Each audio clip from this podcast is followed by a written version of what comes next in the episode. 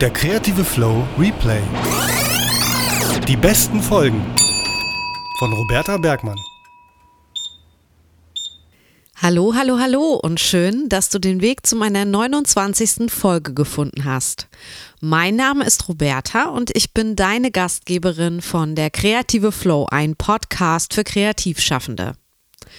Heute möchte ich mit dir über ein Thema sprechen, das tatsächlich an mich herangetragen wurde und was ich schon jetzt seit sehr langer Zeit eigentlich gerne mal machen wollen würde. Und jetzt hat es sich einfach angeboten. Und zwar immer wieder schicken mir Hörer ja Feedback oder es kommt eine Thematik in der Facebook-Gruppe der Kreative Flow auf. Und so auch bei dieser Folge. Und deshalb geht es diesmal um die Frage, ob du aus deinem kreativen Output ein profitables Business machen könntest. Oder einfacher ausgedrückt, möchtest du von deinem Kreativschaffen leben? Oder ist es okay, dass es nur ein Hobby bleibt? Dem gehen wir jetzt näher auf den Grund. Es geht los. Findest du das?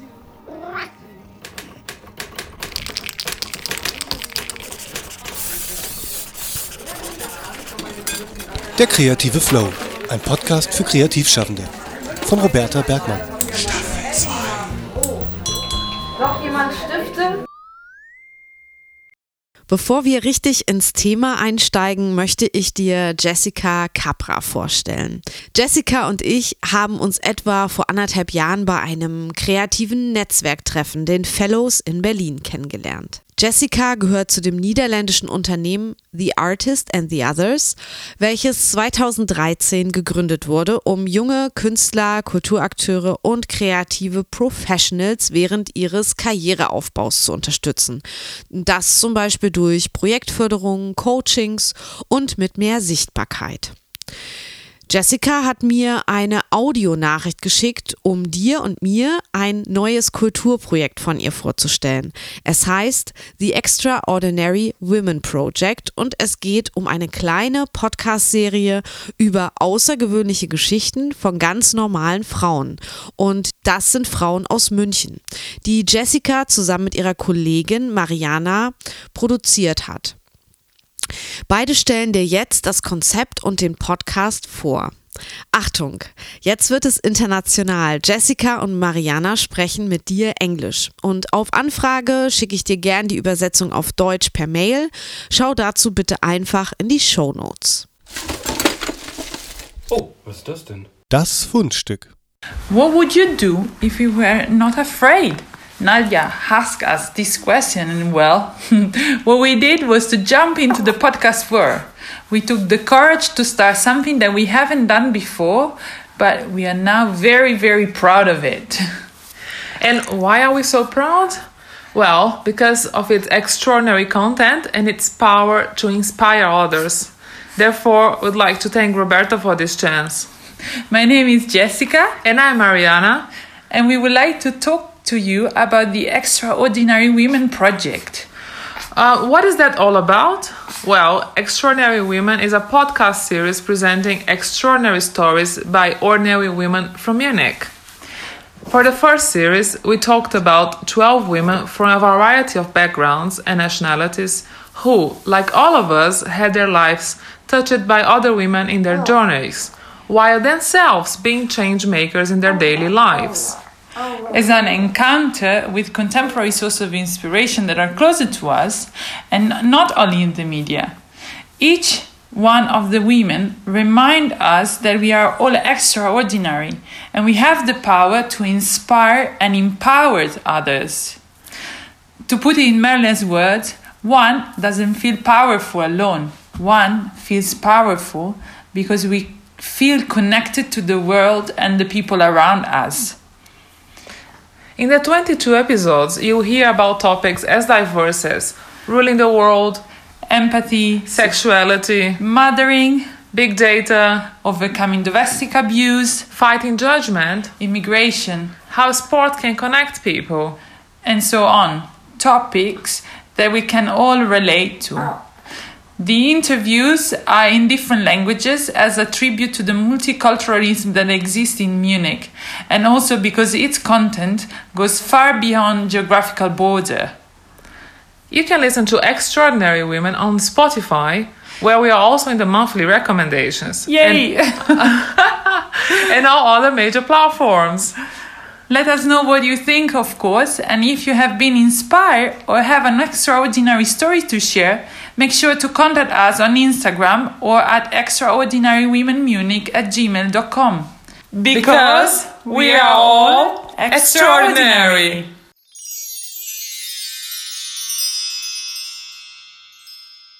Dear Jessica and Mariana, thanks so much for these informations and your message via um, SpeakPipe. And um, I wish you a lot of luck with this podcast. Also vielen Dank, äh, Mariana und Jessica, für euren Beitrag. Im Hintergrund äh, war übrigens Jessicas Baby zu hören. Und ja, so ist das als freiberufliche Mama. Die Kinder sind immer dabei, ne? Also liebe Jessica, alles Gute für dich und die Kleine und liebe Mariana, unbekannterweise, liebe Jessica, danke für euren Beitrag und alles Gute mit dem Extraordinary Women Podcast. Und du hör unbedingt mal in die Folgen der beiden rein. Ich habe dir den Podcast in den Show Notes verlinkt.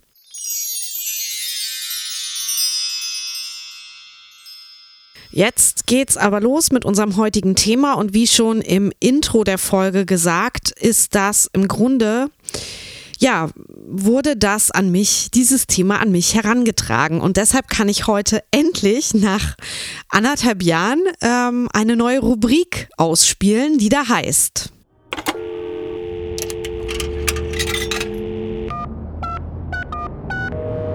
Die Hörerfrage. Hobby oder Berufung? Möchtest du von deiner Kreativität und deinem Output leben? Ich bin ganz ehrlich, denn ich habe mir diese Frage nie gestellt. Für mich war eigentlich schon immer klar, und ich sage eigentlich, weil so richtig kann ich mich natürlich nicht mehr dran erinnern, ob ich vor äh, 25 Jahren dolle gezweifelt habe, aber ich würde jetzt mal sagen, für mich war immer klar, ich möchte davon leben. Meine Eltern haben sich diese Frage für mich da schon eher gestellt und vielleicht kennst du diese Situation auch, wenn du eröffnest, dass du einen kreativen Beruf ergreifen willst, jetzt egal, ob du Künstler, Designer, Schauspieler, Musiker oder Illustrator werden willst. Sofort bekommt man skeptische Blicke zugeworfen, besorgte Fragen wie, bist du dir da auch ganz sicher? Das ist ja nicht so einfach davon zu leben. Oder noch schlimmer, mein Lieblingswort in diesem Zusammenhang ist brotlos. Und das ist ja eine brotlose Kunst. Und diese Skepsis der Leute um dich herum, die nicht, und ich betone, nicht im selben Umfeld arbeiten, wie du arbeiten möchtest, also nicht kreativ schaffend sind, die bleibt auch bestehen, wenn man schon lange als Kreativer arbeitet. So bei mir mit etwa 15 Jahren Berufserfahrung. Ich kann sagen, ich arbeite seit so vielen Jahren erfolgreich in diesem kreativen Business und mit erfolgreich meine ich, ich kann davon leben. Und dennoch bekomme ich diese Frage regelmäßig. Kannst du denn davon leben? Und wenn es den Menschen dann doch zu persönlich ist und sie sich nicht trauen, zu direkt zu fragen, dann kommt stattdessen, ja, kann man denn davon leben? Ich finde diese Frage, wie wahrscheinlich alle Kreativen, mega nervig, denn sie ist in irgendeiner Art und Weise auch, finde ich, übergriffig und suggestiv. Ich höre da immer die Skepsis raus und diese suggestive Antwort, die mir schon vorgegeben wird, na, du kannst doch sicher nicht davon leben, oder?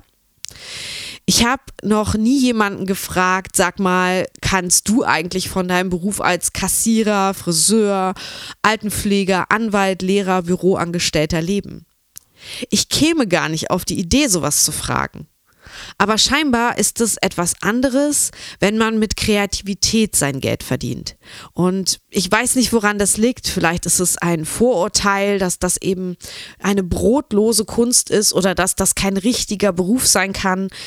Unkenntnis, Unwissen, ich weiß es nicht. Solche Fragen verunsichern auf jeden Fall und wenn sie aufkommen, bevor man überhaupt gestartet hat, dann kann einen das ganz schön bremsen und ängstigen. Andere Situation. Gehen wir mal nicht von mir aus. Ich war mir ja, wie gesagt, immer sicher, dass ich davon leben möchte und dass ich das auch schaffen werde. Aber aus den Rückmeldungen zum Podcast und aus der kreativen Flow Facebook-Gruppe weiß ich, dass es eben nicht immer so klar ist. Viele hadern lange mit der Frage, ob sie ihr kreatives Talent zum Beruf machen sollen. Und vielleicht klären sie diese Frage auch nie, schleppen das ganz lange im Leben mit sich herum, trauen sich nicht, zweifeln, trauern vielleicht auch um verpasste Chancen oder sehnen sich einfach nach der Möglichkeit, es zu wagen, es auszuprobieren. Woher kommt dieses Hadern, dieser Zweifel? Sie wissen nicht, ob sie sich damit nicht den Spaß an der Sache nehmen, wenn sie es beruflich machen würden, weil dann einfach plötzlich ein Druck da ist, den es vorher nicht gab. Zumindest stellen sie sich das so vor. Denn vielleicht sagen sie sowas wie, jetzt muss ich damit ja auch Geld verdienen, jetzt muss das klappen. Was male oder was produziere ich denn jetzt Kreatives, damit es auch ganz bestimmt gekauft wird und dass ich davon leben kann? Wer sind meine Kunden und was würde ihnen gefallen? Was, wenn alle recht haben und es brotlos ist? Was, wenn ich nicht gut genug bin? Wenn ich nicht kreativ genug bin oder wenn das nicht kreativ ist, was ich mache und alle sehen das? Solche und sicherlich auch andere Fragen kommen dann wahrscheinlich auf, vielleicht auch bei dir. Diese Fragen kommen auf, weil der oder diejenige wenig praktische Erfahrung hat, eben bis dato das nicht professionell betrieben hat, sondern nur als Hobby und aus Spaß. Und die Fragen kommen aus der eigenen Unsicherheit, vielleicht einem fehlenden Kreativ-Selbstbewusstsein, wenn ich das jetzt mal so als Wortneuschöpfung in den Raum werfen kann. Kreativ-Selbstbewusstsein. Wenn du solche Fragen dir schon gestellt hast, dann vielleicht, weil du dir selbst weniger im kreativen Bereich zutraust als anderen. Vielleicht hast du Vorbilder in dem Bereich, also Leute, die davon sehr gut leben, indem du dich gern selbstständig machen wollen würdest. Und diese Vorbilder sind sehr groß. Du siehst vielleicht nur den langen Weg vor dir und du spürst beim machen beim kreativen Schaffen eine gewisse Hemmung, Unsicherheit oder du zweifelst an deinen Ergebnissen. Ja, und zu zweifeln könnte ich auf jeden Fall eine eigene Podcast-Folge machen. Ich kann dir nur mit auf den Weg geben, dass die größten Künstler ihr ganzes Leben lang gezweifelt haben. Natürlich gibt und gab es da auch die, die mega von sich überzeugt waren und sind und vielleicht sogar an Selbstüberschätzung leiden. Das ist dann das andere Extrem. Aber schau dir zum Beispiel den Maler und eins meiner absoluten malerischen Vorbilder Francis Bacon an. Der hat viele seiner Bilder wieder zerstört, zerschlitzt, verbrannt, hat jeden Tag von morgens bis abends Bilder gemalt, ging quasi nur zum Essen, Trinken und Partner kennenlernen aus dem Haus, ansonsten nur malen, schlafen, malen, schlafen. Und er war dennoch nicht zufrieden, obwohl er so viel gemalt hat und man ja davon ausgehen kann, dass wenn man viel malt, irgendwann ja auch an den Punkt kommt, wo man nicht mehr zweifelt. Teilweise mussten Freunde seine Bilder vor ihm retten, damit er die nicht wieder zerstört. Heute kosten diese Bilder, die erhalten sind, Millionen. Und auch zu Lebzeiten hat Bacon sehr gut mit seinen Bildern verdient. Dennoch blieb der Zweifel bei ihm. Bei Alberto Giacometti war es genauso. Der Maler und Bildhauer versuchte sein Leben lang, das perfekte menschliche Porträt zu kreieren und scheiterte also scheiterte vermeintlich, würde ich sagen, scheiterte aus seiner Sicht. Er war im Grunde jedes Mal unzufrieden. Das weiß man, weil er halt interviewt wurde dazu und weil er das immer wieder zum Ausdruck gebracht hat. Dazu kann ich euch auch ein sehr gutes Buch empfehlen, wo ähm, Giacometti äh, interviewt wurde.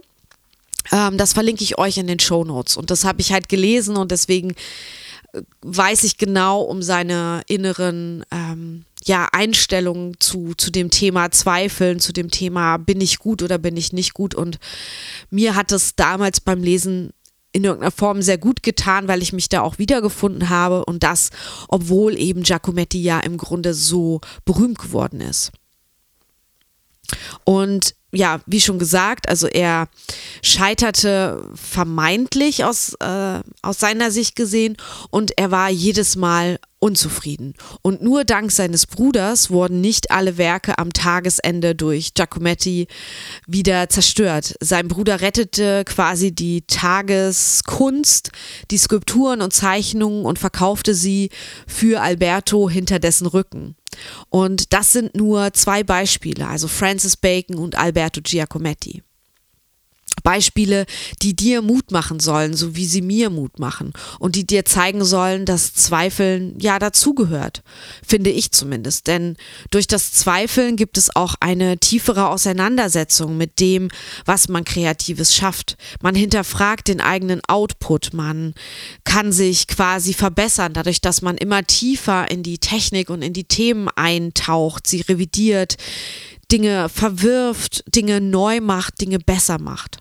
Und ja, so übt man sich. Und wer sich übt, der wird sich verbessern. Das ist einfach die Regel. Der wird zum Profi oder Meister seines Gebiets werden, früher oder später. Vorausgesetzt natürlich ein gewisses, eine gewisse Basis an Talent und Auffassungsgabe ist gegeben. Und wenn man ähm, die äußeren und meinetwegen auch die inneren Einflüsse ernst nimmt, sich damit auseinandersetzt, sie für sich einordnet, gegebenenfalls mit in sein Schaffen aufnimmt oder eben auch nicht, dann wird man sich verbessern und man wird ein Meister. Wichtig dabei ist auf jeden Fall, noch das Dranbleiben. Also der unbedingte Wille, etwas schaffen, etwas erschaffen zu wollen, ein Ziel zu verfolgen, auch wenn der Weg nicht mal eben gemacht oder einfach erscheint. Und dazu gehört es eben auch zu sagen, ja, ich will davon leben, ich möchte das beruflich machen. Es ist eine Entscheidung und wenn man die getroffen hat, dann muss man sich daran im gewissen Sinne festbeißen, denn die meisten starten ohne jegliche Kundenerfahrung. Und um nochmal zu vorhin genannten Zweifelsätzen oder falschen Glaubenssätzen zurückzukommen. Also was produziere ich denn jetzt Kreatives, damit ich auch bestimmt äh, verkaufe? Was würden meine potenziellen Kunden kaufen? Was würde ihnen gefallen? Ich weiß nicht, ob das die richtige Herangehensweise ist, sich solche Fragen zu stellen. Vielleicht lässt sich jetzt darüber streiten und wenn du anderer Meinung bist, dann schreib mir gerne oder sprich mir eine Nachricht äh, ein. Den Link findest du in den Show Notes. Und ich bringe das dann in einer der nächsten Folgen einfach als Gegenposition. Also das ist jetzt einfach natürlich wie der ganze Podcast einfach meine Meinung und du kannst gern anderer Meinung sein. Also ich glaube, dass es nicht gut ist, die Frage zu stellen, was könnte anderen gefallen, dass sie das von mir kaufen. Ich, also zumindest als Künstler, sage ich jetzt mal, ein Künstler sollte frei sein. Ich denke, die Antwort dazu, warum ich das so sehe, liegt auch meines Erachtens auf der Hand. Denn ist es nicht besser, wenn du machst, was dir gefällt? Wäre das nicht der Idealzustand oder der Wunschzustand, den man anstreben sollte? Gibt es nicht schon genügend Menschen, die für ihren Lebensunterhalt so arbeiten, also Geld mit etwas verdienen, was sie selbst nicht wirklich interessant finden oder wenn sie die Wahl hätten, es nicht machen würden. Ich weiß auch, dass das jetzt eine kritische Äußerung ist, denn man könnte jetzt sagen, dass nicht alle eine Wahl haben und sich aussuchen können, womit sie ihr Geld verdienen. Und tatsächlich weiß ich auch nicht, ob das stimmt, was ich hier sage. Aber vielleicht habe ich einfach nur Glück gehabt und kann eben genau von dem leben, was ich im Leben machen möchte aber auch immer wieder, wenn ich das äußere anderen gegenüber, dass ich sage, ja, ich habe vielleicht auch einfach Glück gehabt, dann sagen die, nee, äh, das ist kein Glück, sondern du hast, du bist dran geblieben, du wolltest das wirklich machen und du hast dann dadurch den Weg auch gefunden. Und um jetzt mal bei diesem Künstlerbild zu bleiben oder bei dem Bild des äh, malenden Künstlers, ich male ja selber auch und auch ich ertappe mich manchmal bei dem Gedanken, mich zu fragen, wenn ich ein Bild male oder malen möchte, was könnte ich denn jetzt malen, was sich gut verkauft? Ich meine, ich habe ja auch meine Erfahrungen gemacht und weiß, welche meiner Motive gut ankommen. Aber ich denke, das ist jetzt nicht der richtige Weg, äh, ich sollte viel mehr bei mir bleiben. Also wenn das, was ich mache, aus mir herauskommt, wird es mich befriedigen und es ist authentisch und hat Ausdruck oder esoterisch gesagt, es strahlt vielleicht auch eine Entschlossenheit oder Selbstverständlichkeit aus. Jedenfalls etwas, das dem Betrachter bewusst oder unterbewusst vermittelt, da hat sich jemand, also in dem Fall ich, mit etwas auseinandergesetzt, abgearbeitet und das soll einfach genauso aussehen, wie es jetzt aussieht. Also das hat so, eine, so ein gewisses Selbstbewusstsein im Ausdruck, sodass der Betrachter mir das auch abkauft, im doppelten Sinne abkauft. Also ne, mir das glaubt und dafür auch Geld bezahlt. Ich kann das sehr schwer in Worte fassen. Und bevor ich mich jetzt noch mehr verheddere, hören wir uns erstmal einen O-Ton an, den ich schon vor einiger Zeit erhalten habe und der zur heutigen Folge einfach, ich sag jetzt mal wie Arsch auf Eimer passt. Und er ist von Matthias Bosenig. Der O-Ton. So, Aufnahme läuft. Ich bin Matthias Bosenig und ich mache Sachen in Text und Ton. Und was mir an meiner Form von Kreativität besonders gefällt, ist der Umstand, dass ich nicht finanziell davon abhängig bin. Wenn ich mir vorstelle, dass ich darauf warten müsste, dass mir irgendjemand Geld dafür gibt, für das, was ich zu tun vorhabe, würde ich es nicht tun. Und da ich es einfach mache, ohne dass ich davon leben muss, habe ich die, die, die, die, die Möglichkeit, die Fähigkeit, mich auszudrücken, mich zu gestalten, mich wie auch immer einzubringen, wie ich es mag. Hat natürlich den Nachteil, gerade hier in Braunschweig, dass bei vielen Leuten, die Kunst und Kultur konsumieren, das Gefühl vorherrscht, es sei nichts wert und man müsse dafür nichts bezahlen. Das habe ich damals beim Silver Club auch schon gemerkt. Auf der einen Seite haben wir es gerne gemacht, für lau Kultur und Kunst anbieten. Auf der anderen Seite hat sich das irgendwie durchgesetzt, dass die, dass das Publikum gerne nichts bezahlt, wenn es irgendwas haben möchte. Und das ist sehr bedauerlich. Und das, äh, ja, auf der anderen Seite auch egal. Ich mache es trotzdem, ich mache es gern und das ist das, was mein Antrieb ist. Mich kontrolliert keiner, mich bevormundet keiner. Ich mache es einfach. Und dabei bleibe ich auch.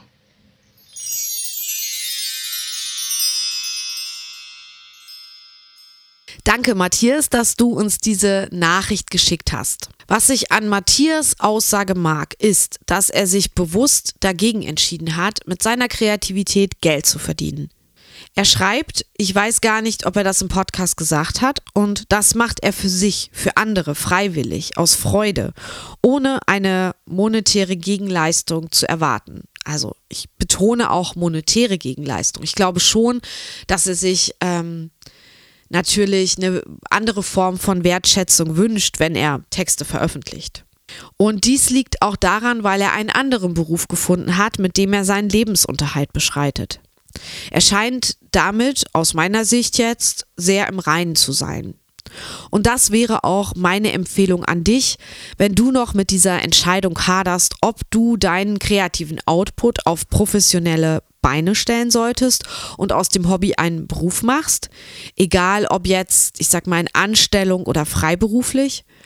Höre tief in dich hinein. Schreib dir vielleicht Pros und Kontras auf. Setz dich wirklich mit dieser Frage, denn sie ist wichtig. Und mit dem, ja, mit dem Für und Wider auseinander. Was sind die Konsequenzen, wenn du dich dafür entscheidest? Und dein, deine Kreativität beruflich ausleben willst? Was sind die Konsequenzen?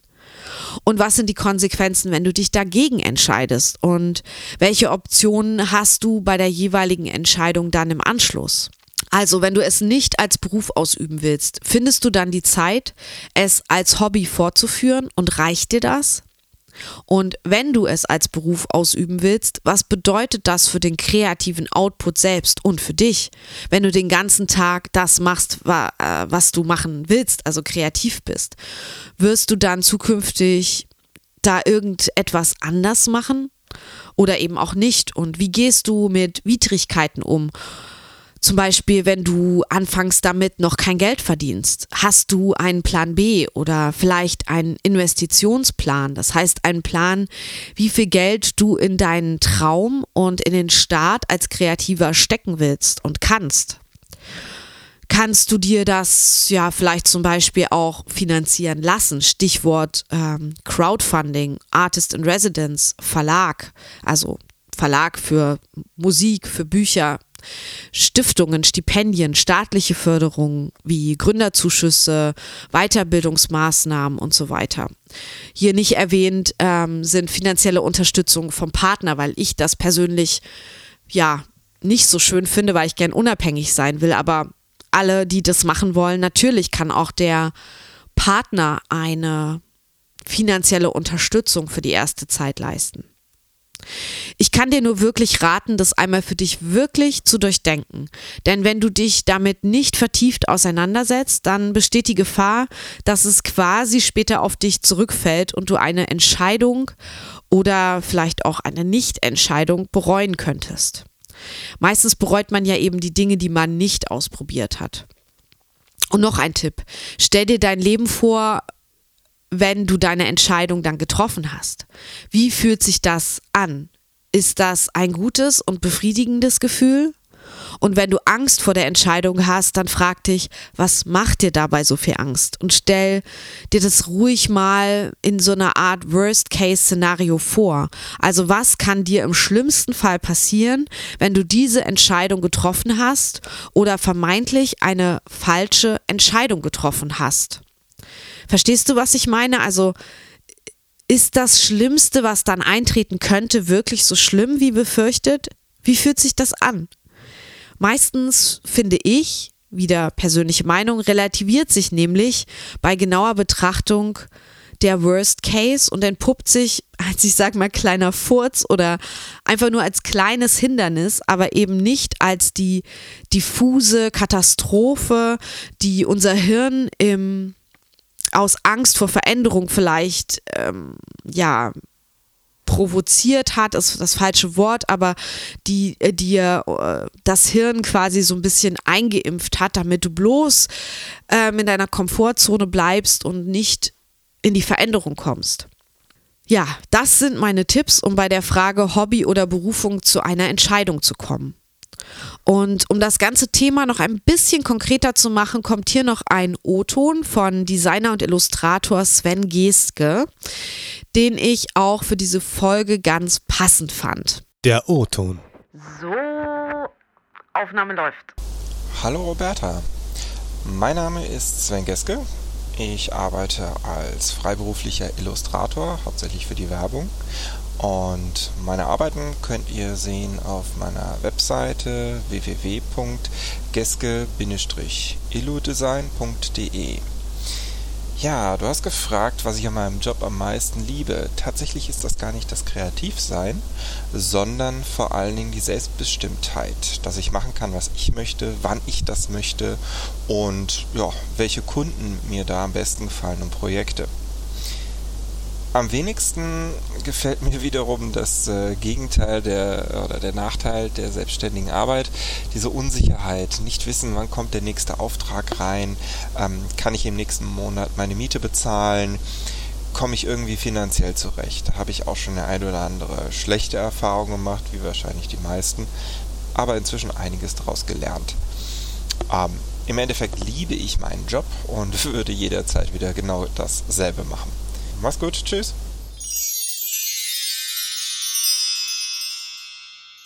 Danke dir, Sven, für den schönen Einblick in die Entscheidung, dich als Illustrator und Designer selbstständig zu machen und davon zu leben. Wie du ja gehört hast, nicht alles ist mit einer Entscheidung im Nachhinein immer rosig. Denn so funktioniert das Leben nicht. Manchmal hat man Existenzängste und Engpässe, aber damit lernt man mit der Zeit und mit, den wachsen, mit der wachsenden Erfahrung auch umzugehen. Und wie du ja gehört hast, Sven würde sich immer wieder für die kreative Berufung entscheiden, denn es erfüllt ihn. Und damit bin ich auch schon fast am Ende dieser Solo-Folge. Zum Schluss möchte ich dir noch kurz meinen Newsletter ans Herz legen. Mit diesem bekommst du immer die neuesten Infos zu den Podcast-Folgen, aber ich informiere dich auch immer als erstes direkt über Challenges, Rabatte und Aktionen, die ich im Rahmen von der Kreative Flow plane. Und die nächsten sieben Tage habe ich eine tolle Aktion für alle Neuanmelder meines Newsletters. Wenn du dich anmeldest, in den nächsten sieben Tagen bekommst du bis jetzt sagen wir mal nächsten Montag, den 23. März, 50% Rabatt auf mein neues 57-seitiges E-Book, der ultimative Sichtbarkeitsguide für Kreativschaffende. Das sind 50 Tipps für mehr Sichtbarkeit in deinem Kreativbusiness.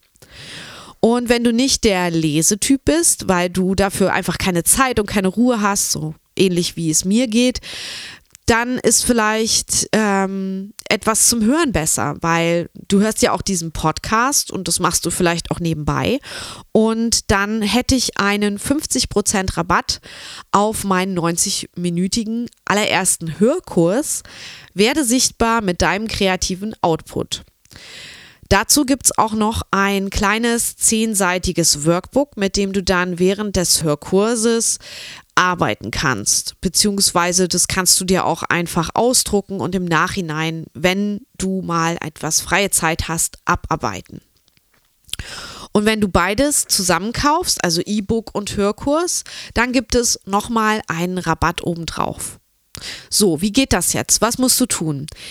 Gehe jetzt einfach in die Shownotes und klicke auf meinen Newsletter-Link. Alle Infos zu den Rabatten, den Inhalten der Angebote inklusive des Rabattcodes selbst findest du dann in meiner Willkommens-E-Mail, nachdem du dich für den Newsletter registriert hast. Und hast du meinen Newsletter bereits und möchtest mehr zu meinen Angeboten wissen, dann schau gern in die Shownotes, da habe ich dir den Hörkurs und das E-Book auch noch einmal verlinkt. Danke fürs Zuhören. Die nächste und schon letzte Folge dieser Staffel uh, hörst du in zwei Wochen. Ich sage bis dahin Tschüss, deine Roberta und alles, was ich mit Begeisterung tue, mache ich gerne. Und alles, was ich gerne mache, mache ich auch gut. Silke Weigand.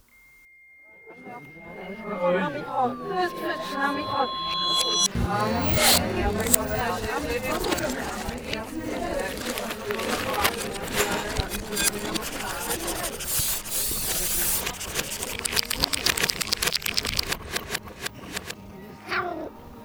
nicht.